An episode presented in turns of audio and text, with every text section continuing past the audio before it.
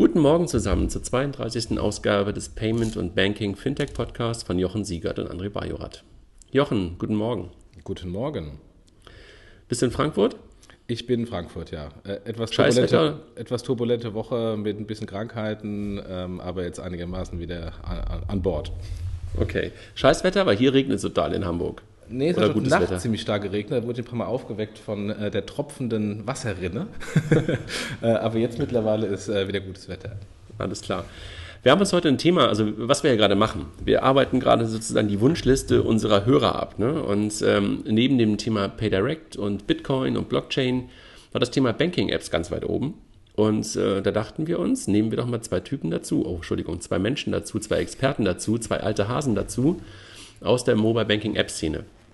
Ähm, einmal unser Dauergast, Mike. Ne? Mike, bist du da? Ich bin da. Halli, hallo und einen schönen guten Morgen in die Runde. Super, Mike, glaube ich, das dritte Mal, ne? Und ähm, genau. dritte oder vierte Mal, dritte Mal. Also, aber bisher war es immer zu, zu ähm, Apple Pay und heute mal zum Thema Apps. Und mhm. Sebastian Tiesler, freut mich total. Basti, guten Morgen. Ja, schönen guten Morgen aus meinem Küchenstudio. ja, äh, vielleicht, äh, Basti, magst du noch ein, zwei Worte zu dir sagen, äh, damit die Leute wissen, äh, wo dein Hintergrund ist, wer dich nicht kennt, ähm, um zu verstehen, warum du auch so ein alter Hase der Mobile Banking App Szene bist? Ja, sehr gerne. Ja, ich bin seit Anfang des äh, Jahres, ähm, habe ich mich FIGO angeschlossen, ähm, bin dort für das Produkt verantwortlich äh, und unterstütze dort auch im Bereich Banken-Sales und war vorher zwölfeinhalb Jahre bei der Starfinanz ähm, und dort zuletzt äh, für das gesamte Mobile-Geschäft verantwortlich. Und das Mobile-Geschäft bei der Starfinanz bestand ähm, natürlich darin, den eigenen Star Money Mobile Client zu verantworten, aber auch die Produkte, die wir im White Label an Banken vermarktet haben. Und da sind die prominentesten Kunden natürlich die Sparkassen-Apps, ähm, aber auch die Push-Dann-Applikationen. Und Mike, das war sozusagen so euer, euer größter Wettbewerb immer, Mike. Vielleicht magst du noch mal ganz kurz was zu deiner, zu deiner Historie sagen im, im Bereich App. Ja, genau. Die Zeit, die Sebastian äh, bei Starfinanz war, war ich, glaube ich, bei Bull Data und ähm, Bull Data nicht so sehr aktiv im, im White Label Banking, aber sehr stark im, äh, im Online Banking in Form von äh, Softwareprodukten mit der Marke Viso.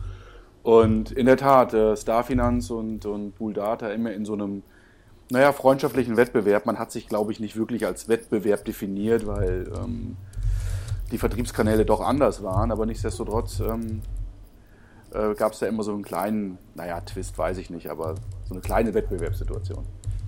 Irgendwer tippt die ganze Zeit. Ich glaube, das hören wir, wenn wir das. Oh, Entschuldigung, das, das bin ich. ähm, ja, stimmt. Also wir hätten wahrscheinlich jetzt irgendwie auch noch äh, Tobias Stöger von Outbank noch dazu nehmen können und vor allen Dingen auch Andreas Selle und sowas. Aber wir machen es erstmal in dieser Runde und möglicherweise nehmen wir die in der einen oder anderen Runde auch nochmal dazu, wenn wir über das Thema sprechen, weil ihr beide bringt natürlich super Expertise mit da rein. Ich habe auch so eine kleine Historie dazu. Ähm, aber super, also damit haben wir mit, mit Mike und, und Sebastian Jochen, glaube ich, äh, genau die richtigen, die mit uns über das Thema Banking-Apps diskutieren können. Ne? Ja, Bevor wir einsteigen, ähm, vielleicht nochmal so ein ganz kurzer Rückblick auf die Woche, Jochen. Das ist ja irgendwie etwas, äh, was wir immer wieder machen. Und äh, jetzt sagst du wahrscheinlich wieder, oh, weiß gar nichts dazu zu sagen, weil du die Links eingestellt hast. Aber ähm, ich führe einfach mal dazu und wo ihr Lust habt, ihr alle, was zu, zu sagen, sagt ihr einfach, äh, einfach was dazu, okay? Wobei ein Großteil der Links habe ich auch äh, in meinem, in meinem Profil gehabt. Von daher, ist, diesmal bin ich etwas sprachfähiger als beim letzten Mal. Compeon. Äh, äh, mit Ausnahme dieses Links. ja, die Kollegen von Compeon haben 2,5 Millionen äh, an, an, an ähm, Finance äh, eingesammelt, ähm, kümmern sich um das Thema Small Medium Businesses. Ähm, ähm, herzlichen Glückwunsch an die Runde. Ich glaube nach Ibbenbüren. Also ähm, auch wieder zum Thema, brauchen wir eigentlich einen Fintech-Hub, ja oder nein? Muss es äh, Berlin sein? Muss es Frankfurt sein? Also auch in Ibbenbüren ähm, entstehen, ähm, entstehen spannende, ah, 5 Euro ja. Fintechs. ähm, äh, also herzlichen Glückwunsch an die, an die Kollegen. Dann gab es einen, einen äh, echt netten Bericht von Sina Rizun ähm, in der Welt zum Thema heimliche Stars der, der, der Szene wo es auch ein Stück weit um das Thema Fintech ging, äh, wo, wo, wo, wir von FIGO ein bisschen genannt wurden, aber auch einige andere, wo sie mal versucht hat, so, so einen Blick auf die, auf die Fintech-Szene ähm, zu, zu richten und nicht nur auf die immer sichtbaren wie Nama 26 und einige andere zu gucken, sondern auch mal die, die halt ein Stück weit im, im Backend fungieren und äh, teilen wir mal die, die, die Notes zu. Ja, ähm, zu unserem eigenen Investment äh, mag ich ja hier gar nicht groß was sagen. Vielleicht Jochen, vielleicht sagst ja, du eins mal genau. dazu. Äh, also ein, ein, eine Firma, die Figo heißt, weiß nicht, ob ihr schon mal was gehört habt, äh, hat, hat ein Investment reingefahren, insofern äh, Gratulation. Ähm, mit dem Business Agent Carlo äh, Könzer von, von äh, 30, äh, 360T oder 360T. Ich weiß gar nicht, wie, die Firma heißt. Also sprechen die es Deutsch oder Englisch aus? Beides. Okay. Die ja von, von der Deutschen Börse übernommen wurde, äh, größtes Fintech-Exit ähm, ähm, in Deutschland bislang. Ähm, und ähm, Jörg Hardig von Google ähm, und äh, ja, siebenstellige, siebenstellige Investitionssumme, äh, was euch erstmal A weiterbringt und ähm, äh, wie ich verstehe, genutzt wird für die ähm, Europäisierung äh, von FIGO. Ja, absolut. Ja, danke, genau. Also das, äh, wir könnten natürlich jetzt darüber einen ganzen Podcast machen, machen wir aber jetzt nicht. Äh, also wir danken einfach den Jungs, die jetzt da weiter an uns glauben, auch dem HTGF, der, der das ganze Thema weiter begleitet und ähm, machen genau das, was du gerade gesagt hast, in der Produktive was zu machen, also ein paar mehr Funktionen noch auf die API zu bringen, aber vor allen Dingen in die Breite zu gehen, Europäisierung und für uns steht das Thema ähm, auch Zertifizierung in Richtung eines äh, PSD2-kompatiblen äh, Players halt auch auf der Agenda. Das heißt also, dass nicht nur Technik bei uns im Vordergrund steht, sondern halt auch das Thema Regulation im Rahmen der PSD2, über das wir ja hier auch schon ein paar Mal gesprochen haben. Das kommt vor allen Dingen so im nächsten Jahr auf uns zu. Übrigens, es gibt ein neues Buzzword in dem Thema, äh, im Bereich. Ähm, nicht nur Fintech, sondern das neueste und heißeste Buzzword ist RegTech. Das heißt, ihr seid ja eigentlich ein RegTech-Unternehmen. Also Reg von Reg. Regulatorik. Ah, okay. Also nicht nur jetzt äh, Finch, äh, ähm, ähm, ähm, Insurance, Insurance Tech, Tech, sondern RegTech, genau. Also okay. Firmen, die im regulatorischen Umfeld arbeiten ähm, und Regulatorik einfacher machen. Also, das ist FIGO. Äh, also insofern okay. das neueste Buzzword. Ich will es mir merken. Ich will es mir merken. Jochen, etwas, worüber wir auch schon öfter gesprochen haben: Visa kauft Visa. Ne? Ähm, ja. hat jetzt, ist jetzt äh, sozusagen passiert. Ne? Ja, es, es war ja so, dass das, ähm, ich, das ist meine Interpretation, nicht 100% äh, confirmed, im Rahmen des äh, äh, Börsengangs von Mastercard, Visa sich aufgespalten hat in Visa International und Visa Europa ähm, ähm, und Visa Europa sich ähm, gegen Mastercard positioniert hat. Wir sind eben nicht das börsenorientierte Unternehmen und profitorientiert, sondern wir sind das Mitgliedsunternehmen für die europäischen Banken und ähm, wir sind ähm, Non-Profit. Ähm, das führte dazu, dass natürlich dann zwei unterschiedliche Strukturen waren der Vergangenheit. Ähm, was Visa international gemacht hat, hat nicht unbedingt Visa Europa umgesetzt äh, und umgekehrt, was dann auch teilweise zu Friktionen führte und Visa eigentlich nicht als globales Unternehmen äh, gesehen wurde. Bestes Beispiel äh, E-Payment mit Visa Checkout aus Visa International und Visa Europa hat das von Visa International bereits eingestellte Produkt V.me weiterentwickelt. Also insofern äh, beim globalen Kartenscheme regionale, äh, äh, unterschiedliche konkurrierende E-Payment-Produkte. Ähm, und das wird sich wohl vermutlich jetzt ändern, indem Visa, Visa Europa den, deutschen, den, den europäischen Banken äh, abgekauft hat und, ähm, und jetzt eine globale Company ist. Jetzt wird natürlich erstmal Integration laufen, da werden vermutlich genau, wie gerade eben erzählt, von den Produkten ein paar Sachen auf der Strecke bleiben oder harmonisiert. Ähm, was ich in dem Kontext extrem interessant finde, ist, ähm, was machen denn jetzt die europäischen Banken mit dem ganzen Geld? Ähm, es sind, glaube ich, 22 Milliarden, 23 Milliarden, äh, die da geflossen sind in die, in die Kassen der, der europäischen Banken. Und ähm, ja, wir haben hier im, Podcast schon mal ähm, spekuliert nach dem Motto, gibt es doch für innovative Fintech-Ideen aus und für die Digitalisierung. Ähm, vielleicht kommt auch jetzt ein neues ähm, ähm, europäisches Scheme von den europäischen Banken ähm, im, im Zahlungsverkehr. Geld ist jetzt erstmal genug da. Ist ja lustig, erstmal zu verkaufen und dann sozusagen Konkurrenz aufzubauen, meinst du, ja? Mit dem äh, Geld. Ja, ja, warum nicht? ja, klar. Ist ja, ist ja in UK auch passiert. Man hat äh, das, das äh, Switch Solo-Produkt in UK, also die Debit-Scheme in UK an Mastercard verkauft. Ähm, und nachdem alles dann Maestro Mastercard-Produkt war, hat man dann geswitcht auf Visa zur Konkurrenz. Also von daher, ähm, warum nicht sowas auch machen? Es ist ein freier Markt. Okay, ja, ich meine, jetzt hast du gerade gesagt, jetzt haben die Banken gerade ein bisschen Geld und die Banken sind ja unter anderem auch die Sparkassen und du hast gerade über Digitalisierung gesprochen. Die haben gerade echt ein Problem, ne? Die Sparkassen und die Digitalisierung passen noch nicht so richtig zusammen, ne? Ähm, ich, ich, Ja, aber ich würde das, ich würde das jetzt nicht sagen, nur die Sparkassen haben da Probleme. Nein, nein, aber das ist unser nächster Link, deshalb will ich gerade so, darauf okay, äh, ja. verlinken. Es gab in der FAZ mal wieder einen, einen, einen Artikel zu dem Thema, dass die Sparkassen sich gerade an, an der einen oder anderen Stelle äh, so ein bisschen im Weg stehen. Und, und, und Sebastian, du kennst das ja genauso wie ich auch ein bisschen aus der Historie. So, so richtig viele weit nach vorne gerichtete Dinge hat man in den letzten drei bis vier Jahren nicht gesehen. Ne? Ja, das ähm, ist leider so. Also man, äh, von außen betrachtet ähm, sieht man natürlich nicht, äh, was dort, dort alles äh, äh, hinter den Türen passiert. Ähm, da passiert natürlich eine Menge. Aber das, ähm, was wir dann äh, aus so einer Endkundensicht ähm, von außen betrachtet sehen, erscheint dann doch sehr gering. Ja. Und vielleicht nimmst du das Geld ja jetzt, Jochen, wie du gerade vorgeschlagen hast, das Geld aus dem Visa-Verkauf, ne? Ja, und da gibt es ja auch auf der, auf der Führungsebene jetzt Änderungen ähm, auf, im, im DSGV, im äh, Sparkassen-Giroverband, gibt es einen neuen geschäftsführenden Vorstand, ähm, der das Thema der Schmalzel äh, von der ähm, äh, Sparkasse Sparkasse Köln-Bonn, ehemaliger Vorstand da, der wohl spätestens zum 1.1. dort anfangen soll und äh, unter anderem das Thema Digitalisierung äh, vorantreiben soll, weil sein Vorgänger mit der, äh, zumindest öffentlich mit der Begründung, ähm, er ist nicht der richtige Mann für die Digitalisierung ähm, gegangen ist.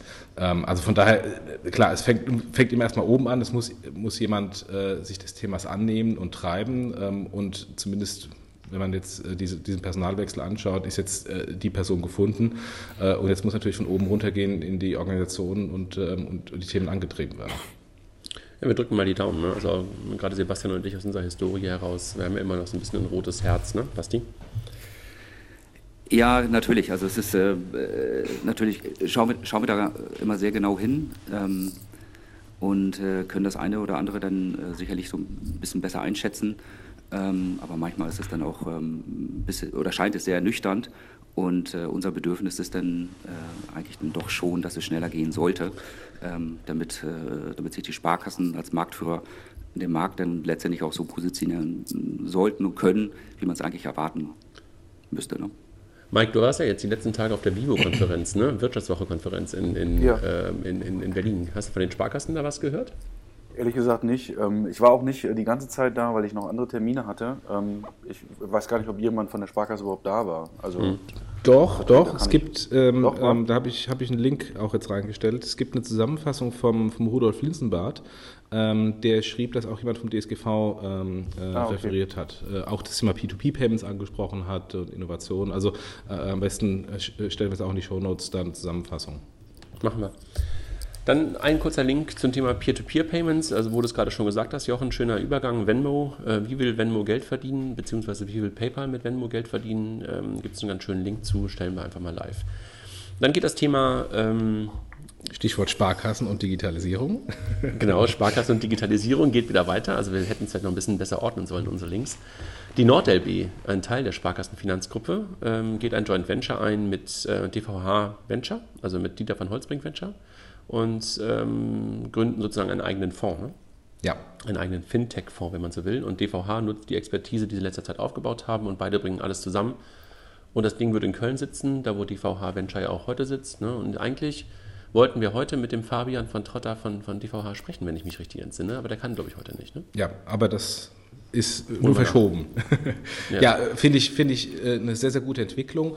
Ähm, wobei, ähm, auch wenn ich früher immer gesagt habe, ähm, es ist wichtig, dass die Banken das Thema erkennen und auch in Fintechs investieren. Es ist ja genau das, auch bei dem Mein Inkubator macht genau das. Ähm, ich sehe im Moment noch nicht, dass dann, auch wenn eine NordLB das, äh, ähm, da einen Fonds aufsetzt, dass das auch wirklich dann die eigentliche Bank im Bereich der Digitalisierung voranbringt. Also das ist eher so ein Finanzinvestmentarm ähm, und äh, vielleicht auch bringt einen schönen Return, wenn die Investments auch ähm, ähm, äh, gut platziert sind. Aber bringt das tatsächlich dann eine eigentliche Bank äh, auf der Produktentwicklung, auf der Produktmanagementseite ähm, in der Digitalisierung voran? Wird man sehen. Ich, Ich glaube, das ist eine Frage des Mind, ich glaube, das ist eine Frage des Mindsets, Jochen. Also Genau. in Teilen jedenfalls, ne? dass Ja. man sich darüber im Klaren ist, dass die Sparkassen auch in so ein Thema rein investieren.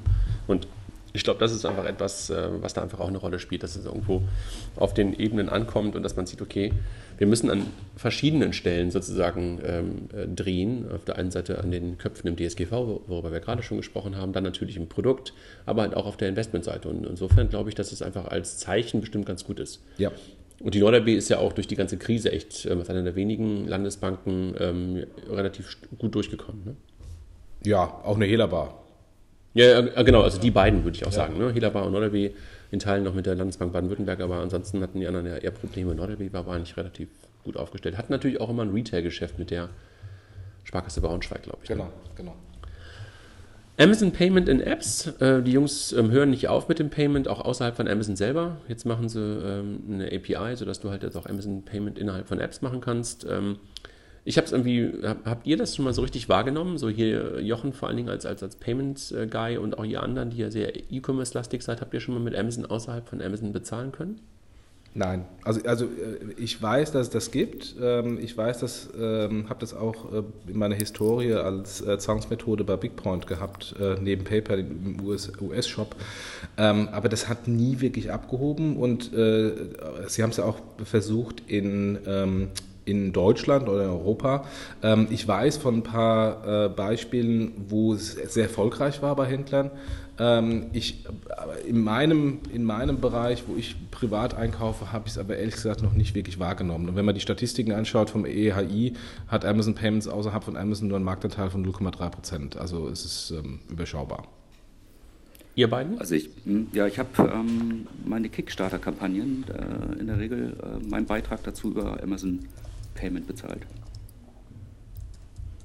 Ja, also genau, also bei Amazon Payment bei Kickstarter ja, aber in Deutschland ähm, und so in Apps bisher, also ich habe es irgendwie auch noch nicht so richtig. Ich glaube, ich habe einmal Socken, glaube ich, damit bezahlen können. Bei Falke oder so war das plötzlich. Da gab es dann auch Amazon Payment, aber ansonsten irgendwie nicht wirklich so richtig bisher ähm, dabei. Aber sie machen eigentlich immer genau das alles, was irgendwo gerade heißer Scheiß von anderen auch ist. Ähm, aber irgendwie hebt das Produkt Payment als solches nicht so richtig ab. Ne? Das glaube ich aber auch nicht so richtig im Fokus.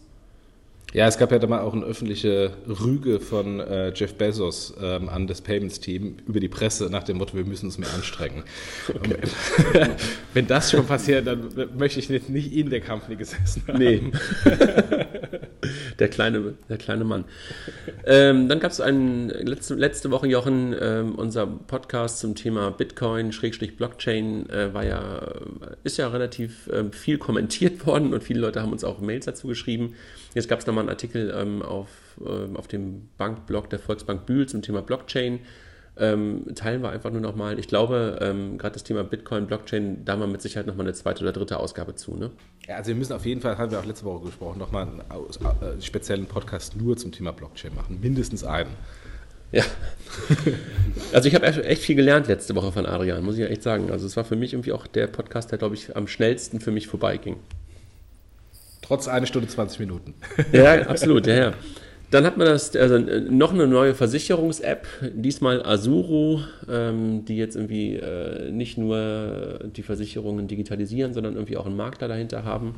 Klingt irgendwie alles jetzt doch nicht so richtig ganz anders als die bisherigen Clarks und GetSafes und, und Knips dieser Welt. Ähm, aber ist, glaube ich, gerade heißer Scheiß und äh, machen wir mit Sicherheit auch demnächst nochmal. Ne? Wir haben das Thema Versicherung ja schon vor langer Zeit schon mal besprochen, Jochen, irgendwie, glaube ich, im Mai oder so. Ja. Aber ähm, jetzt geht es ja vor allen Dingen gerade so um die Digitalisierung der ganzen Verträge und also die nächsten sind da. Also ja. Ja. Dann gestern eine fette Meldung und herzlichen Glückwunsch nach München zu Markus Rinderer und Team. Ne? PayOn, Jochen, eher dein Thema. PayOn wurde übernommen von ACI Worldwide. ACI kennen nicht so sehr viele, ist eigentlich so ein, so ein äh, Banken-IT-Anbieter, ein Backend-Banken-IT-Anbieter aus Amerika, der ähm, seit Jahren schon in Europa ist, aber halt dadurch, dass es ein Backend-Anbieter ist, jetzt nicht so im, im, ähm, Bewusstseinsebene von vielen Leuten, ähm, kauft immer wieder auch in Deutschland äh, Companies auf und diesmal hat äh, PayOn übernommen für 180 Millionen, also von Respekt. Ähm, aber es zeigt einfach, dass der, dass der PSP-Markt äh, weiter konsolidiert, äh, haben wir ja auch hier schon ein paar Mal gesagt. Ähm, und es ist einfach eine rote Linie, ähm, dass sich da jetzt äh, größere, größere Champions herauskristallisieren. Und meine, meine These ist, sobald der PSP-Markt konsolidiert ist, geht es dann massiv weiter auf den Acquiring-Markt, weil der ist noch immer massiv zersplittert. Mhm. Ja, und möglicherweise dann auch nochmal, das haben, die Meldung haben wir gar nicht hier mit aufgenommen, aber dass Worldline jetzt äh, mit, mit Equins äh, zusammenarbeitet, das geht ja sozusagen von aus der PSP-Sicht kann es ja in zwei Richtungen gehen. Einmal Richtung Acquiring nach oben und nach unten Richtung Processing. Ja. Und was Worldline jetzt mit, mit Equins macht, ähm, ist ja eine Konsol Konsolidierung ähm, auf der, auf der Processing-Seite auch nochmal zusätzlich. Ne? Ja. Haben wir gar nicht hier drin gehabt. Können wir nochmal mit, mitteilen. Also Equins und Worldline. Dann hast du noch den Link gerade eingestellt, über den du schon gesprochen hast, ähm, von der Vivo Convention von Rudolf, ähm, ein Bericht auf IT-Finanzmagazin. Ne? Stellen wir auch nochmal mit rein, Instant Payment und so weiter, dass da, ähm, was da besprochen wurde. Ne? Ja. Gut, damit haben wir mal wieder unsere News besprochen und kommen zum eigentlichen Thema. Das Thema Mobile Banking Apps. Wir hatten kürzlich schon mal, Mike, dankenswerterweise von dir initiiert und auch Mobilbranche geteilt ein Stück weit über das Thema Zukunft von Online-Banking gesprochen. Da spielt natürlich das Thema Mobile auch eine Rolle. Ähm, können wir nochmal so als Einstieg auch mal teilen, nochmal den Link. Ähm, aber ansonsten wollte ich, wollte ich, jetzt gar nicht so lange darüber, über das Thema sprechen, sondern einfach ähm, in das Thema so einsteigen und ähm, gerne einfach in die Diskussion reinkommen. Was sind eigentlich Banking-Apps aus eurer Perspektive? Fangt einfach an. Mike. Also Banking-Apps ähm, sind für mich äh, aus, aus meiner Perspektive erst einmal nichts anderes wie den Kontoauszug, den ich ohnehin schon äh, bekomme, den digitalen Kontoauszug auf ein anderes Device zu bringen. Natürlich gibt es jetzt hier funktionale Unterschiede, ähm, aber gefühlt rein von, von äh, also emotional, wenn ich das mal so sagen darf, ja, ist das für mich erstmal nichts anderes. Ja, ist relativ einfach und wenn man sich anschaut, wo das Thema Online-Banking ja herkommt, ja aus dem BTX, wo ja die Banken damals eigentlich die ersten gewesen sind oder mit die ersten gewesen sind, die in diese in den Vorläufer des Internets investiert haben, hat sich eigentlich auch bis heute nicht wirklich viel geändert, selbst wenn ich mir das Thema Mobile anschaue. Es gibt natürlich Unterschiede, funktional, ja. Es gibt große Unterschiede innerhalb der, der App-Welt, ja, was Funktionen betrifft, aber rein vom, vom Gefühl ist das erstmal nichts anderes wie Kontoauszug digital auf dem Smartphone. Also ein Stück weit sozusagen auch PC-Client, da wo das ja. Banking ja sozusagen auch gestartet ist. Ähm, also keine Ahnung, T-Online-Banking äh, war ja eine so der, der Dinge, Wieso mein Geld, hast du gerade schon drüber gesprochen, Star Money, Basti und meine ähm, Historie. Das sind sozusagen so die, die, ähm, so die, die, die Startpunkte gewesen und äh, das, was wir jetzt irgendwie auf, als Mobile Banking-App sehen, sind in Teilen jedenfalls so kleingeschrumpfte PC-Clients. Ne? Ja, wobei das auch ganz interessant ist. In der Tat aber nur klein geschrumpft, äh, je nachdem, wie gesagt, welche App man sich anschaut, in der Größe. Funktional äh, gibt es ja tatsächlich Lösungen, die all das mitbringen, was man am PC schon nicht genutzt haben. Und ähm, das finde ich, eigentlich, äh, find ich eigentlich interessant, ja, dass diese Denke der 90er Jahre sich tatsächlich auch in dem Bereich Mobile ähm, äh, in Teilen fortgeführt aber, aber, aber, aber, du kennst das doch noch, Mike. Wir hatten doch damals immer, wir beide, du bei Wieso, wir bei, bei, bei Starfinance, hatten wir doch immer das Problem, alle zwei Jahre oder jedes Jahr ein Update zu verkaufen. Was musstest du machen? Du musstest, musstest hinten die Verpackung so aufbauen, dass du so viele Features wie möglich hattest. Also ich erinnere berühmte, mich dran. Der berühmte, der berühmte Feature War. Und dass du immer so drei bis vier Sachen mit neu abgehakt hast. Und dann haben wir alle immer ganz, ganz gierig auf die Computerbild geguckt, ja. die das getestet ja. hat und immer gesagt hat, so das fehlt noch, das fehlt noch, das fehlt noch. Das war das die Art Produktmanagement, wie ich sie jedenfalls teilweise kannte, dass man geguckt hat, oh, was haben die Jungs von Wieso jetzt auch nochmal reingebracht, was ist von Quicken noch da, das müssen wir für die nächste Version auch machen. Abgehakt. Und so fand doch Produktmanagement auf dem PC-Client in Teilen jedenfalls statt, oder? Und genauso scheint mir das irgendwie heute auch in Teilen noch in den Apps zu sein. Ja, der, der erste Wandel, ähm, auch in dieser Denke, hat ja stattgefunden, als, es die, als die Verpackung gar nicht mehr relevant war. Das heißt, der Kunde hat die Verpackung zum Vergleich, was ist denn hinten, was ist denn neu? äh, gar nicht mehr erhalten, sondern äh, man musste dem Kunden verständlich machen, was neu, äh, neu ist. Und der Kunde muss dann auch für sich ähm, ja, äh, das Verständnis haben, dass das für ihn wichtig ist und er dann auch ein Update kaufen möchte. Ja. Das ich glaube, damit also das war schon, das erste. Da hat auch schon so der, der erste Wandel stattgefunden. Ne?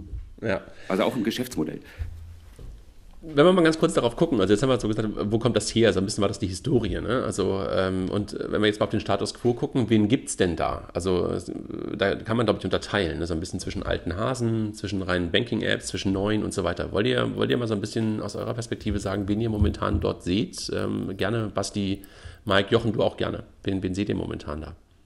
Ja, also, wir haben dort, ja, also wir haben natürlich die, äh, die Banken selbst, die eigene Produkte äh, in den Markt bringen. Ähm, und ich glaube, da gibt es letztendlich fast keine Bank, die nicht, äh, die nicht auch ein mobiles Angebot hat.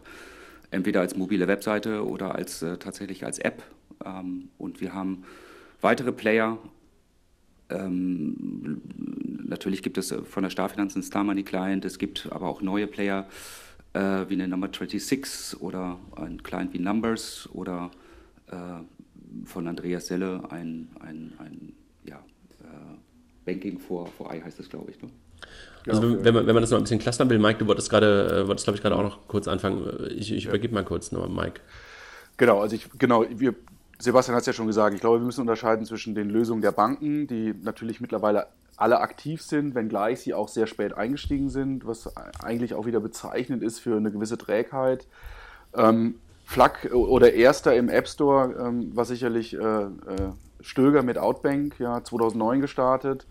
Und wenn man jetzt unterscheidet zwischen den, den Apps der Banken und den äh, äh Apps der, der, von Drittherstellern, äh, muss man sicherlich Stöger nennen mit Outbank, Finanzblick äh, von Google Data und Andreas Selle mit Subsembly aber auch andere, die du auch genannt hast, ja, die jetzt relativ neu noch sind, wie Numbers, wobei die sind auch, glaube ich, schon mittlerweile seit zwei Jahren auf dem Markt, ähm, die sich jetzt in diesem Markt, in diesem Banking-App-Markt tunneln. Ja, da kommen jetzt, äh, mal so ein bisschen, kommen jetzt noch welche dazu. Also Kontoalarm ist, glaube ich, seit genau. einem guten Jahr ungefähr jetzt dabei und dann TreeFin, relativ neu gestartet. Relativ neu, ja. Die halt eigentlich, wenn man das Thema Feature War sich ähm, vor Augen führt, noch ein bisschen weitergehen. Also äh, nicht unbedingt so in Zahlungsverkehrsfeaturen, sondern eher in Finanzfeaturen, also zu sagen, hier kommen auch Versicherungen rein, Fonds rein, also da diese Allfinanz-Sicht darauf zu machen.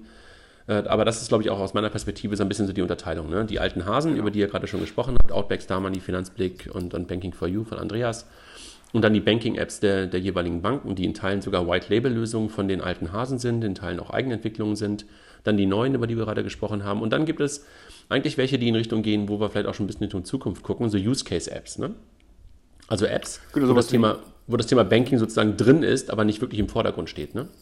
Genie, klassisches Beispiel. Ja, also ist nicht wirklich Banking, aber nutzt halt Banking-Funktionalität, Überweisung in dem Fall, um Rechnung zu bezahlen. Also, ja, also das wäre für mich jetzt so eine Use Case. Genau, also Organize Me ist für mich das, das klassische Beispiel. Genie auch, solange es die App noch im App Store gab. Die gibt es ja mittlerweile nicht mehr als eigene App im App Store, sondern in Anführungszeichen nur von den Banken, also von der deutschen, von der Comdirect, glaube ich. Äh, von wem noch? Hypovereinsbank ähm, und ING. Und dann gibt es für mich noch so ein paar andere, so wie Reisekosten, Expenditure, wo du halt auch so deine Reisekosten abgleichen kannst gegen Kreditkartenzahlungen, gegen, ähm, ähm, gegen, gegen ähm, Kontodaten. Das sind für mich auch so, ich sag mal, Use-Case-Apps, äh, Context-Apps. Ne? Und dann, vielleicht können wir noch einen kurzen Blick darauf werfen, so auf internationale Vorbilder. Wen, sie, wen, wen siehst du da, Mike, so als internationale, echt richtig gute? Ähm, Lösung. Ähm, ja. Ich muss zugestehen, äh, international, ich würde ich jetzt sagen, Mint, Mint äh, allen voran. Keine App so richtig, ne? Nee, keine App so richtig. Ähm, dann haben wir noch Simple, auch mhm. nicht richtig bei App. gibt es die eigentlich noch als, als äh, singuläre Lösung? Die sind noch irgendwann mal von den Spaniern gekauft worden, oder? Ja, von der BBVA gekauft worden, gibt es schon noch, haben gerade auch nochmal ein bisschen was am Produkt geändert. Äh, aber ähm, die VPs, die das damals auch mit aufgebaut haben, machen ja mittlerweile was im Small-Medium-Business-Bereich, also was komplett Neues. Ähm, aber das sind so, ich würde sagen, so Simple auf der einen Seite, Moven von, von Brad Moven, King auf ja, der anderen, ja. sind eher so ähm, Vorbilder Richtung Number 26, ne? Also wo du nicht wirklich so eine klassische Banking-App hast, ähm, die ja oft auch das Thema Aggregation zum, zum, zum, zum Vorbild hat, sondern wo halt eher die Bank sozusagen ähm, im Vordergrund steht, ne? wo du halt eine Bank abgebildet bekommst und Simple und Moven äh, sind ja eigentlich letztendlich ähm, bankartige, bankartige Instrumente und nicht wirklich so eine Banking-App aus der aus, dem, aus der Sicht, die wir darauf haben. Ne? Hm. Genau, sonst gibt es noch ähm, ein schönes Beispiel, finde ich immer aus Frankreich, ähm, von der AXA Bank, äh, das Produkt Soon, also S-O-O-N, äh, was eigentlich auch ein klassischer Banking-Client ist, ähm, aber letztendlich angereichert um ähm, letztendlich viele Informationen, die ich mit meinen Bankdaten, wie ich meine Bankdaten, meine Bankdaten eine gewisse Smartness geben kann, indem ich das mit, äh, mit, mit Rechnungen und ähnlichen Dingen koppel. Okay. Also so, so wie ich mir einen Banking-Client im Prinzip vorstellen würde, wenn es nur um das Thema Banking geht. Was können diese Apps? Jochen, wenn, wenn du auch mal mit, mit Ja, ich, ich, wollte, ich wollte, bevor wir, was, was können die, äh, mal kurz über die Nutzungshäufigkeit. Oh ja, das ist ganz, äh, ja. Über, über, die Nutzungshäufigkeit diskutieren, weil, ähm, Mike, du hattest doch, glaube ich, ähm, von der, von der Vivo Convention irgendwie gesagt, dass irgendwie ein Vertreter der DKB gesagt hat, die Leute nutzen kein Mobile. Ähm, ich habe ja, das war ganz, ja. Das war ganz interessant. Also ähm, das waren ein, ein Slides von, von der DKB und, und ich glaube, er wollte das so ein bisschen provokant, eine provokante These in den Raum stellen, die zumindest bei mir und einigen anderen etwas falsch angekommen ist. Da war die Aussage, dass 83 Prozent der DKB-Kunden ähm, reines Webbanking nutzen und eigentlich gar nicht so richtiges, äh, richtiges Interesse an Mobile haben. Jetzt könnte man natürlich die ketzerische Frage stellen, woran liegt das denn? Ja, also äh, vielleicht ist die äh, Lösung der DKB nicht so super spannend. DKB ist auch nicht äh, verfügbar über HBCI, also für Drittanbieter-Apps nur schwer auch zu erreichen, zumindest in Teilen. Und auch überhaupt das Thema Nutzung finde ich insofern interessant. Es gab eine Analyse von App Annie, die ja so sehr stark im Bereich der App-Analyse unterwegs sind, aus, äh, von Anfang des Jahres, im Februar, März, glaube ich, die Q1 2015 sich mal angeschaut haben bei der Nutzungshäufigkeit von Banking-Apps. Und trotz aller Download-Zahlen, die ja gerne auch mal announced werden, Starfinanz hat, glaube ich, im September diesen Jahres noch announced, dass es jetzt 10 Millionen Downloads gibt der, äh, der Sparkassen-Apps, doch die Nutzungsquote relativ gering ist in Deutschland. Ja, und vor allen Dingen Drittanbieter-Apps fast gar nicht genutzt werden. Also Nutzung, ne? Ich habe aber irgendwie äh, im Hinterkopf irgendwelche andere Zahlen, die ich irgendwo mal gelesen hatte, dass die Sparkassenfinanzgruppe gesagt hat, dass ähm, 50 Prozent ähm, der Zugriffe aufs Online-Banking von mobilen Endgeräten heraus passiert. Ähm, äh, war wohl irgendwie von, von der Finanzinformatik. Irgendwo habe ich das gelesen. Ich kann, mhm. Kann auch die Zahl nicht, ich weiß nicht, ob es 50 oder 45, es war aber irgendwie so eine relativ große Zahl. Da stellt sich für mich natürlich die Frage, kommt es über die Apps ähm, oder kommt es genau. über ähm, mobile Endgeräte, dass ich einfach das Online-Banking über einen mobilen Screen an, ansteuere. Und wenn, wenn, wenn man jetzt zum Beispiel eine DKB hört, nach dem Motto, das nutzt keiner, und dann offizielle Zahlen der, der Sparkassenfinanzgruppe, auch wenn ich nochmal irgendwo äh, Google helfen muss, mir helfen muss, dass das irgendwie ich das rausfinde, ähm, dann äh, ist da irgendwie eine Diskrepanz. Also nutzen sie es oder nutzen sie es nicht, die Leute?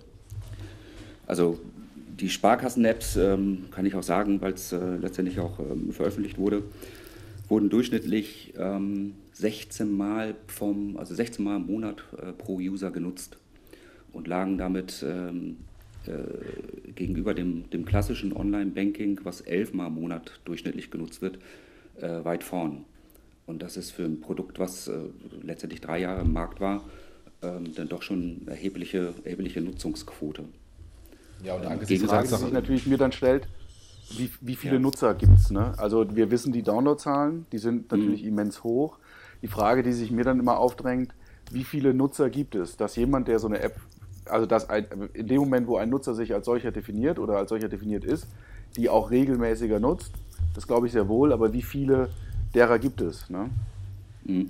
Ja klar, also die Anzahl der ähm, aktiven User im Vergleich zu, zu, den Downloads, weil die Downloads werden ja auch irgendwann mal gelöscht oder der Kunde äh, migriert auf ein anderes Produkt, äh, vielleicht auch sogar auf das kostenpflichtige Produkt, ähm, ist natürlich geringer. Und ähm, ja, ich würde davon ausgehen, dass es äh, wahrscheinlich bei der Hälfte liegt. Okay. Also ohne die genauen Zahlen heute zu kennen. Ne? Aber also ich, ich, glaube, worüber wir gerade diskutieren, ist ja eigentlich, ähm, das sind jetzt Detailzahlen, aber letztendlich, was ja. glaube ich klar ist, ähm, dass der mobile Kanal einfach mittlerweile mit der wichtigste zum Thema Online-Banking geworden ist. Ne? Ähm, natürlich damit für, mit, mit, mit, verschiedenen Use Cases. Ähm, wahrscheinlich das meiste, was die Leute äh, nutzen an der Stelle, sind nicht Daueraufträge zu verlängern oder die Festgeld, äh, Festgelder zu, zu, zu, zu, ändern, sondern natürlich Kontostände abzufragen ähm, und halt den, die Umsätze zu checken. Ne? Das genau. sind wahrscheinlich die typischen Use Cases, die irgendwie, die irgendwie laufen. Und da muss man wahrscheinlich sagen, jetzt gehen wir doch mal, ähm, auch, wenn, auch wenn ihr mich gerade noch gestoppt habt zum Thema, was können die Apps eigentlich, ähm, sind wahrscheinlich dann wie auch, ähm, da schlagen wir so ein bisschen den Haken nach oben, wo wir gerade schon darüber gesprochen haben, wie machen die das gerade, so ein bisschen Abbildung der alten Welt aus der PC, aus dem PC-Client. Das hat man teilweise das Gefühl bei den Banking-Apps der Banken, dass es teilweise wirklich auch immer noch genauso ist. Ne? Das heißt, wenn ich irgendwie meinen Kontostand abholen will, muss ich ihn irgendwie holen, ja, abholen da wird nichts gepusht, da wird irgendwie nicht, äh, nicht, nicht smart mir auf bestimmte Dinge hingewiesen und da sind wir, glaube ich, auch schon bei den Funktionen, ne? was, was die Apps so können. Widerspruch. Äh, ich kenne ähm, neben der Figo-App, die das früher gemacht hat, auch die Comdirect-App, ähm, die mir, die ich im Hintergrund im iPhone immer anlassen muss, die mir dann auch pushmäßig äh, Transaktionen aufs, als Push-Nachricht schickt und sagt, Achtung, du hast hier ein ähm, äh, eine Kontobewegung. Also insofern, manche machen auch Push. Ja. Johann, und, äh, aber das ist auch super. Also äh, ich glaube, das ist ja auch etwas, äh, was wir im Jahr 2015 durchaus von der Bank erwarten können, ähm, dass sie mir ähm, äh, bestimmten Regeln entsprechend durchaus beim Push meiner Informationen, also meiner Kontoumsätze ähm, geben können. Ja, Nur, ist schlimm genug, dass wir überhaupt drüber reden, genau. Genau, hat lang genug gedauert, das meine ich eigentlich eher. Ne? Genau. Also was können die Apps eigentlich? Ähm, ich glaube, das Wichtigste, was, was nahezu alle können, die jetzt nicht nur den reinen Use Case wie eine Organized Bee, wie eine Genie abbilden, ist erstmal ein Finanzstatus. Ne? Also auch schon ein geiles Wort, Finanzstatus. Ja, ist ganz schlimm. wer, wer, hat das geboren? Wer hat, diesen, wer hat diesen Begriff geboren? Habt ihr den zuerst benutzt, Mike, bei, bei, bei Wiese oder wir bei Starfinanz? Ich fürchte, ich, fürchte, ich fürchte fast ja, aber ich weiß es nicht. Ja. Ähm, äh, überhaupt das Thema Finanzstatus oder Finanzverwaltung. Ja. Also äh, wer, welcher Mensch möchte sein Geld verwalten, was er sowieso nicht hat? Also das ist so das sträuben einem sich die Haare mittlerweile. Aber ja, ähm, ich, nehme, ich, ich, ich, nehme eine gewisse Mitschuld auf. Also Finanzstatus heißt, dass du dir halt äh, einen Überblick verschaffen kannst über deine Finanzen, soweit es die App halt kann. Also das heißt, das kann teilweise ähm, auf, das, äh, auf das jeweilige Institut nur gemünzt sein. Also Jochen sprach gerade von der Comdirect. Da hat der Jochen dann möglicherweise den Überblick über sein Comdirect Girokonto, seine Comdirect Kreditkarte, wenn es gut läuft, Comdirect Depot und, und, und Tagesgeld. Ähm, Wenn es dann eine andere App äh, möglicherweise ist, dann kannst du dir auch noch dein, dein, dein Konto, äh, keine Ahnung, von der Deutschen oder von der ING DIBA mit einbinden. Will heißen, Multibankenfähigkeit ist bei dem einen oder anderen dabei. Aber das ist erstmal der Finanzstatus, ne? dass man halt den Überblick über alle seine Finanzen bekommt. Und das dann entweder Single Banking oder Multibankenfähig. Was kommt sonst noch oder was ist sonst noch in den, äh, an, an, Funktionen so meistens in den, in den Apps mit drin? Basti oder Mike? Überweisung, klassisch. Macht ja, ihr das? Überweisung. Macht ihr das? Überweisung ich mobile? Bin verrückt. Ich bin doch nicht. Also, mhm. Nein. also ich schon. Ich habe es zweimal, zweimal gemacht vielleicht in meinem Leben, vielleicht auch dreimal, aber es war wirklich immer wirklich Pain. Also es ist wirklich. Ich meine, ich schreibe auch nicht wirklich gerne lange E-Mails und, und jetzt da zwischen den Feldern hin und her zu springen. Äh, nee, also, ich, glaube, nee. ich glaube, ich glaube, was man, was man da mal ganz kurz äh, inne, äh, innehalten sollte, wir sprechen hier wieder über Überweisung und wir sprechen gerade über, wieder über kleingeschrumpften, digitalisierten Konto-Überweisungsträger. Ähm, und das ist, glaube ich, das Schmerzhafte daran. Geld senden würde ich ja gerne über solche Apps, aber nicht auf die Art und Weise, wie es heute abgebildet ist. Ne? Genau. Auch, ich glaube, es hängt davon ab, was, was der Impuls ist. Also das heißt, ähm, äh, wenn ich dir Geld überweise, weil du mir ähm, das Geld fürs Mittagessen ausgelegt hast, dann gebe ich dir recht, André. Ähm, da möchte ich da nicht lange drüber nachdenken, wie ich den, ähm, wie soll ich sagen, mobilisierten Digi äh, Über Überweisungsträger auszufüllen habe. Äh, das muss, ganz klar muss das einfacher gehen. Wenn ich aber eine Arztrechnung kriege äh, für meine Tochter und die zu bezahlen habe, dann mache ich das äh, zum größten Teil tatsächlich immer auf dem, auf dem Mobile-Device, weil das für ja. mich im, am einfachsten ist. Ähm, sehr wohl ist das natürlich, wie Mike auch sagt, äh, manchmal ganz schön anstrengend, ne? also diese Daten dort zu übernehmen. Und ähm, oft behelfe ich mich damit, dass ich dann doch die gleichen äh, Zahlungsempfänger habe und mir dann aus meiner Historie heraus dann so eine Vorlage bilde und die dann einfach übernehme. Aber allein das Wort Vorlage machen. Ja, genau. Und das meine ich. Ne? Da rollen sich mir so, schon wieder die Fußnägel auf. Ja? Genau, das, das kann alles einfacher sein. Und in der Termini, äh, glaube ich, äh, gebe ich euch auch recht, ähm, haben die, haben die Banken zumindest natürlich stehen vor, vor der Voraussetzung, ähm, Begrifflichkeiten zu wählen, die der Kunde vermeintlich dann noch aus dem, aus dem klassischen Online-Banking kennt. Ähm, auf der anderen Seite äh, äh, besteht die Gefahr, glaube ich, dass man die, die Kunden, die das klassische Online-Banking vielleicht gar nicht mehr kennen, weil sie es nicht nutzen, ähm, dann noch verliert. Also Moneybeam ist ja das typische Beispiel dafür, dass man das einfach auch anders nennen kann. Natürlich in einer Zielgruppe, die eigentlich anders ist. Aber das ja. ist doch geil. Also Moneybeam von bei Number 26 ist ja wirklich letztendlich nichts anderes als eine Überweisung, ohne eine Überweisung zu, ohne eine Überweisung zu machen. Ne? Hm, richtig. Also ohne, den, ohne den, den, den, den, den Overhead einer Überweisung. Genau, das meine ich. Ja, genau. Letztendlich ist es eine Überweisung oder eine Lastschrift oder was auch immer. Ja. Genau. Weiß nicht, was das ist. Ich möchte aber mal eine, eine Lanze brechen für die armen Banken, dass wir das nicht wieder heißt, wir würden nur Bankenbashing machen. Also ich mache meine Überweisung primär mit meiner, mit meiner App und mit meinem mobilen Endgerät und primär, weil es für mich viel bequemer ist als äh, über das Online-Banking, zumindest Comdirect nochmal, bin ein zufriedener Kunde von, von der Comdirect, hat das Feature Fotoüberweisung in der normalen App, ähm, wo ich einen ganz normalen vorausgefüllten Überweisungsträger, also genau diese Arztrechnung, äh, per OCR äh, sofort erkenne, all diese furchtbaren Zahlenkolonnen äh, mir automatisch vorausgefüllt werden in, in den Überweisungs, äh, ins Überweisungsformular äh, der App ähm, und ich dann nur noch die TAN eingeben muss. Es ist extrem bequem und die Comdirect hat sogar mit der Genie sogar dann nochmal diese, diese Rechnungsscan-Funktionalität, wo ich auch vorausgefüllte Überweisungen bekomme. Also das ist deutlich bequemer, als mich hinzusetzen. Absolut, da bin ich bei dir. Bin ich, ja, eine Ergänzung, wenn ich die machen darf. Ähm, dieser vorausgefüllte äh, äh, Überweisungsträger, der ja relativ, naja, früh weiß ich nicht, aber ähm, doch relativ früh in den Banking-Apps dann Einzug gehalten hat. Das finde ich insofern spannend, weil, scheiße, aber das finde ich insofern äh, lustig, ähm, als dass ähm, der vorausgefüllte Überweisungsträger bei den meisten Rechnungen eben gar nicht mehr dabei ist. Die besagte Arztrechnung ist nämlich meistens einfach nur eine stinknormale Rechnung und es musste erst ein Start-up kommen, wie eine Genie, die dann sich diesem Thema wirklich gut angenommen hat. Und daraus wurde dann auch in der Tat ein, ein wunderbarer Use Case. Aber das, das Klassische, und ich glaube, das ist auch das, was André gesagt hat, dieses, diese Überweisungsfunktion, die es ja heute in allen Apps gibt, wo man Überweisungsträger manuell ausfüllt, das ist, das ist eine völlig falsche Herangehensweise. Also ich mache das noch zwei, dreimal im Monat. Auch eine Zalando, wenn, wenn Zalando-Rechnungen kommen, da ist immer noch dieser schöne historische ähm, Überweisungsträger dran. Lasst uns, lasst uns nicht an dem Alten hängen bleiben, sondern ich glaube, wo wir uns, glaube ich, einig sind, aber, ist, aber du hast, ähm, das hast ist, recht, äh, Mike, klar. dass, dass, dass, dass, dass da durchaus eine, eine Nicht-Smartness vorhanden ist, die teilweise zum Himmel schreit. Ja? ja.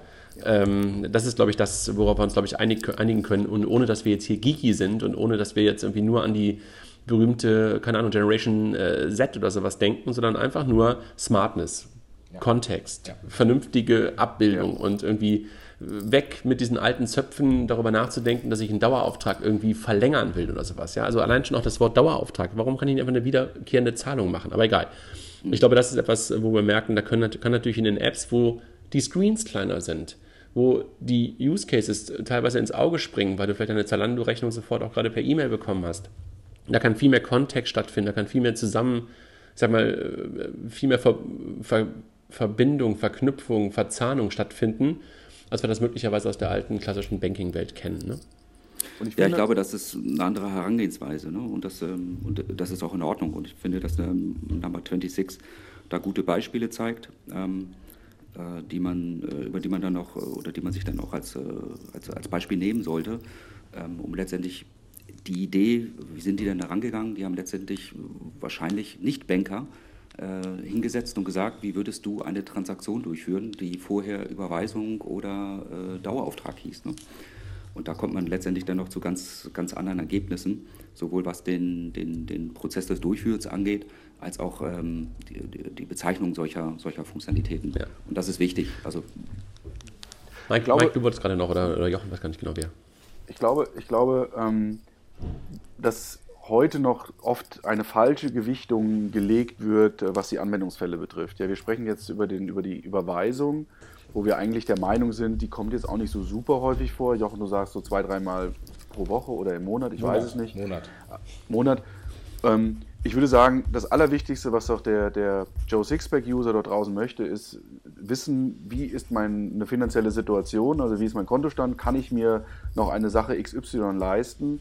Und es fängt schon eigentlich damit an, dass das, was wir eingangs gesagt haben, nämlich das Pushen der, des Kontostands oder einer Kontobewegung, ja eigentlich auch gar nicht so stattfindet, wenn sie denn überhaupt stattfindet, wie wir es beispielsweise von Mails oder iMessage oder SMS kennen sondern es ist eher so was, wie wir es früher bei der E-Mail hatten, so Pop 3, es wird alle zwei Stunden mal auf dem Konto geguckt, was ja auch nicht jede App anbietet, das muss man ja dazu sagen. Und dann bekomme ich ähm, beispielsweise von Kontoalarm dann tatsächlich die Information, da hat sich was getan. Ja, aber bei den, bei den klassischen Banking-Apps fehlt mir diese Funktion, Funktion viel zu oft und ich finde sie auch nicht feingranular genug. Ich möchte gerne in Echtzeit wissen, was passiert, ja, damit ich auch in Echtzeit Entscheidungen treffen kann. Ja, und mhm. das ist etwas, wo ich glaube, da ist die Gewichtung bei den Banken einfach, einfach nicht, nicht, nicht richtig. Das, ja, oh, ein, Satz noch, ein Satz noch, auch wenn man sich die Umsatzliste anschaut. Ich will doch nicht wissen, irgendeine kryptische Bezeichnung, Verwendungszweck GA 43.000, sondern ich will da stehen haben, mhm. Geldautomat Siegen Bahnhof. Ja, also ich, ich, glaube, ich glaube, da, da, da, da, da sprichst du mir sozusagen aus der Seele, Mike. Also ähm, das ist ja mal mein Lieblingsbeispiel, dass der Kontoauszug oder die Umsätze des Online-Bankings ähm, heute eigentlich nur ähm, ähm schwarz auf weiß sind und in der BTX-Welt weiß auf schwarz sind. Aber ansonsten hat sich nichts daran geändert. Die sind äh, smartless-los, die sind nicht vernetzt, die sind einfach dumm. ja. Und das ist einfach totaler Wahnsinn, wenn du dir überlegst, wie viel, wie viel Informationen allein in so einem Umsatz drinstecken, was du daraus tun könntest. Ähm, und da bin ich völlig bei euch und da, da muss, glaube ich, was geschehen. Ja, einfach nur das, was wir aus der BTX-Welt letztendlich kennen, klein geschrumpft zu haben, das macht's, äh, das ist einfach nicht mehr, nicht mehr gut genug. Also insofern sind wir uns, glaube ich, einig, dass da mehr Smartes in diese Banks, in, in, in diese Banking-Apps äh, rein muss. Also auch Kategorisierung, Prognosen, Push, ähm, leichtes Geld senden und ich sage bewusst nicht Überweisungen machen. Da sind wir, glaube ich, echt, echt einig. Ne? Ja, Ansonsten wahrscheinlich. Eine, ja, eine der Voraussetzungen dafür ist, ist, ist eine Schnittstelle und ein Ökosystem. Ja, ähm, ja. Wenn Mike gerade eben sagt, ähm, warum dann überhaupt noch einen Überweisungsträger äh, bekommen, wenn es per E-Mail ist? Natürlich. Wenn ich, wenn ich ähm, meine Rechnung per E-Mail bekomme, warum habe ich dann keine API, ähm, die ich von der, von der iPhone-E-Mail-Programm ansprechen kann und automatisch diese Rechnung in das entsprechende Tool ähm, der App äh, transferieren kann? Ja, damit Jochen, Jochen machen, ma, machen die Kollegen von Organize Me gerade, nennen sie Smart Payments, haben sie gerade auch den IT Innovation Award in St. Gallen mitgewonnen. Also genau darum geht es, ne? Ja. dass du halt deine, deine, deine Kontoauszüge ähm, verbinden kannst oder dein Banking verbinden kannst halt mit, mit, mit deinem Gmail-Account, mit deinem Amazon-Account, mit deinem Ebay-Account, um genau die Rechnung alle daraus zu bekommen, dann Überweisungen zu machen und sowas. Ne? Und, und ähm, ich glaube, wenn noch, noch ein ja? Kommentar ähm, und äh, was heute bei vielen Apps als API äh, verstanden wird, ist äh, die 1, 1 zu 1 Weiterreichung der ähm, HBCI-API-Statusmeldung. Mhm. Also wenn ich eine Überweisung initiiere, heißt das nicht Überweisung angenommen, sondern da bekommt der HBCI ähm, Response Code 22 oder 20 oder was auch immer und dann in Klammer äh, Überweisung angenommen sorry, das interessiert mich als Endkunde in feuchten Kehricht, was die HBCI-Schnittstelle da zurück äh, antwortet. Ähm, warum kann man nicht sowas einfach wegnehmen? Und also, also API-Banking wird schon wohl irgendwie gelebt, aber dann bitte richtig. Hm. Ich glaube, dass, ähm, äh, also ich glaube, es gibt so den, den, den einen oder anderen, äh, der letztendlich die andere Seite kennt und die ganzen technischen Hintergründe ähm, der jetzt wahrscheinlich mit einem hochroten Kopf jetzt äh, zuhört, weil er weiß oder auch das Bedürfnis hat, es genauso zu tun, aber letztendlich die Hände gebunden sind oder technisch viele Dinge dann auch nicht möglich sind. Aber woran ich gerne appellieren möchte, ist, ähm, es gibt ja Dinge, die total sinnvoll sind. Also das heißt, diese, diese Push-Notification, wenn sich auf meinem Konto was Relevantes getan hat, ähm, ist ja nicht nur da, um den Kunden glücklich zu machen, sondern sie soll ja auch Nutzung initiieren woraus sich dann auch wiederum ähm, letztendlich Touchpoints für die Bank zum Kunden äh, ergeben, wenn der, Bank schon, äh, wenn der Kunde schon gar nicht mehr in die Bankfiliale kommt.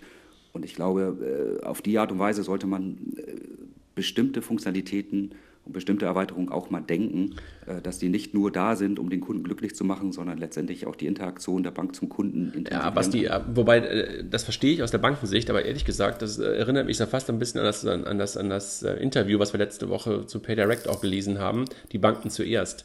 Das ist aus meiner Perspektive, wenn ich Richtung Use Cases, Richtung Kunden denke, dann sollte der Kunde im Vordergrund stehen und nicht die Bank. Also ich weiß, dass man das möglicherweise miteinander verknüpfen sollte, verknüpfen kann, aber da plädiere ich echt eher zu sagen, denk an den Kunden und dann wirst du möglicherweise auch wieder vernünftige Touchpoints haben, um als Bank mit dem Kunden kommunizieren zu können. Aber die Bank im Vordergrund zu haben und die als erstmal im Fokus zu haben, denke ich, ist eine falsche, falsche Sicht darauf oder jedenfalls eine schwierige Sicht darauf.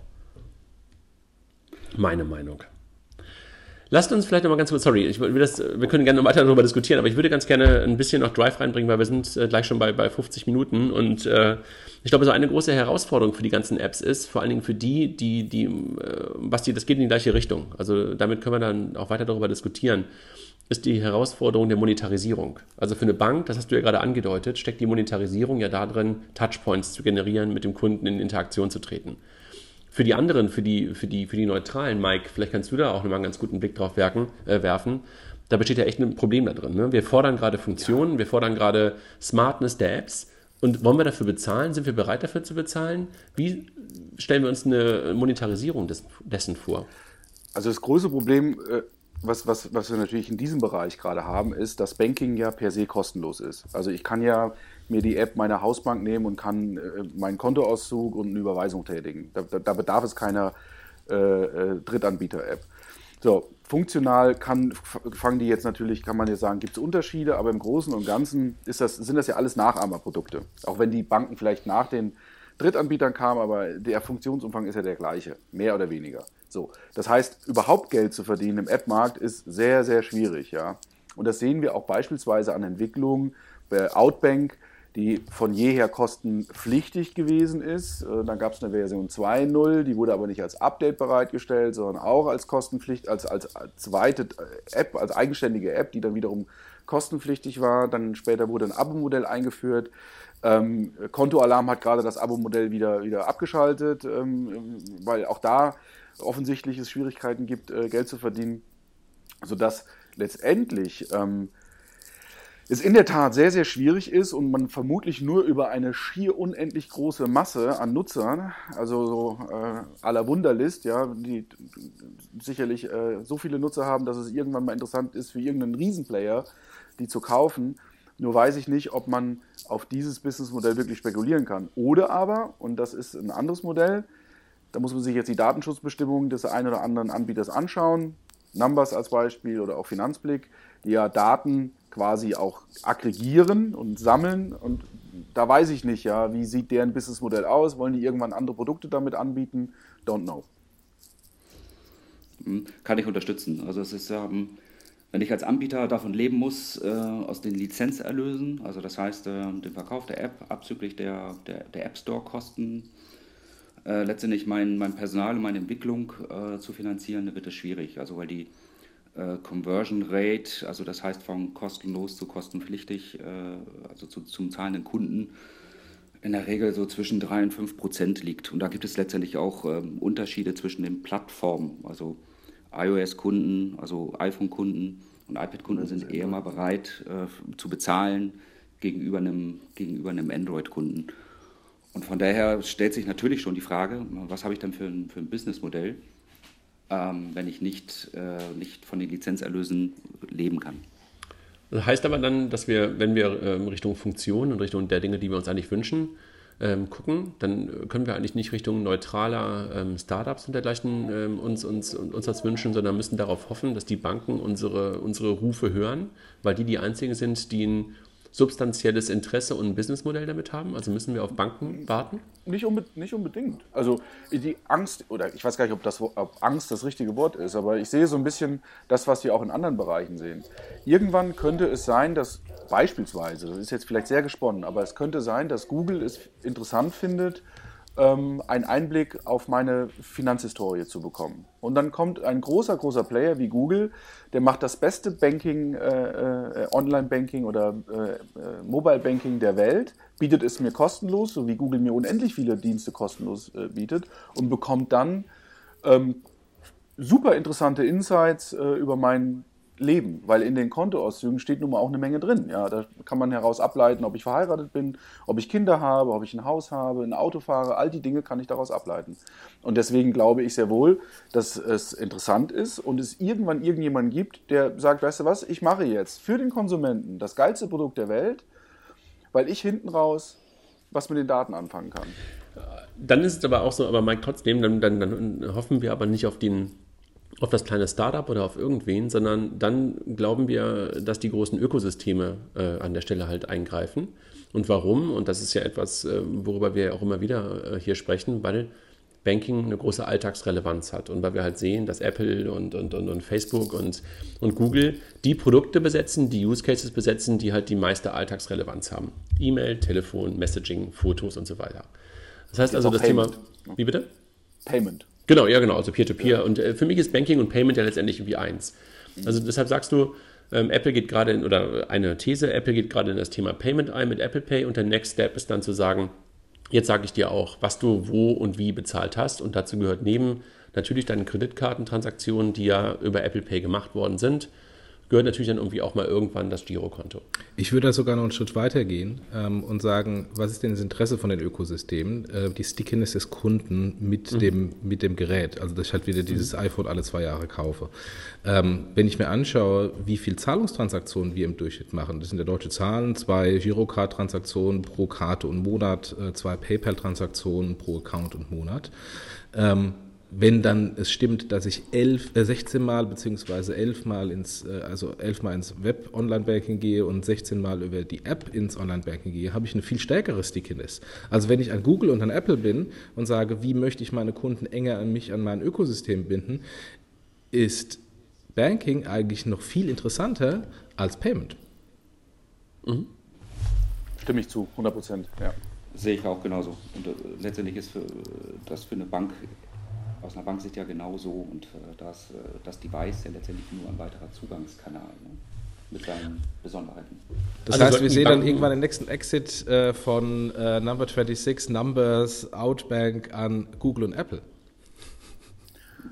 Ja, das hängt natürlich sehr stark von der, von der, von der Anzahl. Ich weiß gar nicht, ob, äh, ob, ob äh, für Google und Apple das so super interessant ist, so ein Unternehmen tatsächlich zu übernehmen. Oder weil, selbst zu machen, klar. Ähm, ja, genau. ähm, aber trotz alledem wäre es natürlich ein, mögliche, ein mögliches Szenario. Ich meine, schau dir an, Microsoft hat auch Wunderlist gekauft. Die hätten das auch selber machen können. Ähm, Wunderlist war deshalb interessant, weil da halt einfach unendlich viele Konsumenten und Nutzer dahinter waren. Und sowas sehr Ähnliches könnte natürlich auch bei den anderen äh, Anbietern passieren, wenn sie es denn schaffen, in einem gewissen Zeitraum viele Nutzer zu generieren. Ähm, aber äh, ansonsten glaube ich sehr wohl, dass das, wie du es gesagt hast, Jochen, das ist ein absoluter Mehrwert für, für Ökosysteme. Und was ich gerade gesagt hatte, ist, dass Google ein Interesse beispielsweise an den Daten haben könnte. Das ist ja Apple wahrscheinlich sogar egal, weil für die ist dann diese Stickiness wichtig. Das heißt, ich habe hier zwei wichtige Gründe. Und ähm, da sollten sich Banken wirklich Gedanken zu machen, weil dann passiert das Gleiche wie im Mobile Payment. Ja, was ja auch nicht beispielsweise bei Apple Pay Apple Pay macht das Payment ja nicht alleine. Ja? Das, die sind ja eigentlich nur das Frontend zum Kunden. Und das Gleiche könnte hier an dieser Stelle auch passieren. Also das heißt, die Banken sollten eigentlich momentan weniger, weniger Respekt vor irgendwelchen, vor irgendwelchen Apps haben, sondern ähm, darüber sich Gedanken machen, wie sie halt selber in die Lage sich versetzen, den Kunden zu halten und äh, genauso wie im Payment ähm, vor allen Dingen Respekt vor den großen Ökosystemen haben, dass dort auch der Kunde sozusagen ähm, im Frontend nicht abwandert irgendwann zu den großen Ökosystemen. Ja, das ist sozusagen die große, die große Gefahr, die wir momentan sehen. Also dass die Apple, Googles und Facebooks der Welt kommen und halt die alltagsrelevanten Themen mehr und mehr besetzen und Banking gehört zur Alltagsrelevanz. Ja? Äh, gibt es ja auch ein Beispiel, äh, auch von Google, ähm, die ja Google Wallet jetzt auch für Peer-to-Peer-Payment ähm, erweitert haben und ähm, diese App nicht nur auf Android äh, quasi herausgebracht haben, sondern in den Vereinigten Staaten auch auf iOS. Das heißt, wenn Google in sein Ökosystem mit einer Funktionalität äh, diese Stickiness äh, bringt, ähm, bei seinen Kunden platziert und etabliert, ähm, dann ist das, glaube ich, schwierig für jeden anderen, ähm, dort noch ein, ein ähnliches Produkt oder eine ähnliche Funktion erfolgreich äh, in den Markt zu bringen. Alles klar. Jungs, lass uns mal gucken, dass wir vielleicht irgendwie in, in fünf Minuten äh, das noch durchbekommen, weil wir, weil wir irgendwie so knapp, knapp bei einer Stunde sind. Äh, wenn wir so Richtung Funktionen gucken, haben wir, glaube ich, festgestellt, dass wir äh, uns mehr Smartness äh, wünschen, ein bisschen mehr Context-Banking wünschen, das Thema Peer-to-Peer-Payment im Sinne von einfachen ähm, einfachen, ins, äh, einfachen Geld senden äh, ermöglichen. Möglicherweise kommt dann irgendwann das Thema ähm, ähm, Instant Payment mit da rein, dass man wirklich auch in Live Geld durch die Gegend schicken kann und sofort eine Rückmeldung hat. Das sind, glaube ich, so funktionale äh, Dinge. Sind für euch denn die Apps die Zukunft oder sind eher die Use Cases sozusagen so, die Integration in, in, in, in, in äh, die Vernetzung von Banking mit anderen Diensten, ist das nicht eher das, ähm, das worin, die, worin die Zukunft liegt? Oder seht ihr sozusagen wirklich in der Single, singulären App, seht ihr darin noch eine Zukunft oder sind Apps tot? Ja, Apps tot ist immer so, ne, wir haben noch eine große äh, App-Welt dort draußen. Ähm, ja. Deswegen zu sagen, Apps tot ist sicherlich ein bisschen sehr kurz gedacht. Aber du hast eigentlich alles äh, Wichtige schon in, in, deiner Einleitung zusammengefasst. Ja. Es, es geht um Kontext, äh, es geht weniger um Apps, es geht eher darum, wie ich, ähm, wie ich in einem Ökosystem äh, verschiedene, ja, wie soll ich sagen, Funktionalitäten kontextsensitiv miteinander verbunden sind. Wenn ich beispielsweise am Fernsehen bin, dann will ich vielleicht dort auch sehen, äh, wenn sich was auf meinem Konto bewegt hat, aber nicht eine Überweisung tätigen. Eine Überweisung tätige ich dann vielleicht eher am Tablet. Schlimmes Wort, ja, aber Geld sende ich dann vielleicht eher am Tablet und andere Dinge tue ich dann am PC und was ganz anderes tue ich auf meiner Smartwatch, ja. Und also eigentlich glaube, gehört Also eigentlich gehört die Bank oder das Banking auch eher ins, ins in, in mein tägliches Betriebssystem hinein, ne? Ja, genau. Also das ist, glaube ich, das, äh, wenn ich das so höre, Mike, und, und auch wenn ich selber darüber nachdenke, ist das, glaube ich, wahrscheinlich irgendwie der, der, der, der wesentliche Punkt. Ähm, ist das Thema Internationalisierung dabei ähm, ein, äh, eines, was, was uns treibt? Beim Thema Payment denkt man ja immer, das muss alles immer global sein und so. Ist äh, Banking global oder ist Banking eher national aus eurer Perspektive? National, wenn ich nicht irgendwie Steuerflüchtling bin. Ja, ne? Schon ein sehr nationales Thema immer, ne? Also ja. glaube ich auch, ne? Ich glaube auch, dass sie dass, äh, tatsächlich das Nutzungsverhalten ähm, einfach anders ist. Ich glaube, Amerikaner gehen einfach anders mit Geld um als wir Europäer ja. und die Franzosen nochmal anders als wir Deutschen und die Engländer auch nochmal anders. Und ich, deswegen glaube ich an die Internationalisierungsstrategie. Mag nett sein, äh, aber ich glaube, das ist eine ganz, ganz große Herausforderung, weil, die, weil das Verhalten einfach auch unterschiedlich ist. Also ich will jetzt nicht irgendwie auf MS Money und Quicken äh, gucken. Äh, aber das, das ist ein Zeit super war. Beispiel. Ja, aber es war eine andere Zeit, ne? Aber, ähm, und, und, aber egal. Also äh, ich glaube auch, dass es eher ähm, jeweils, jeweils immer wieder national ist. Ich will noch ein, ein ganzes ähm, kurzes Thema nochmal hochwerfen.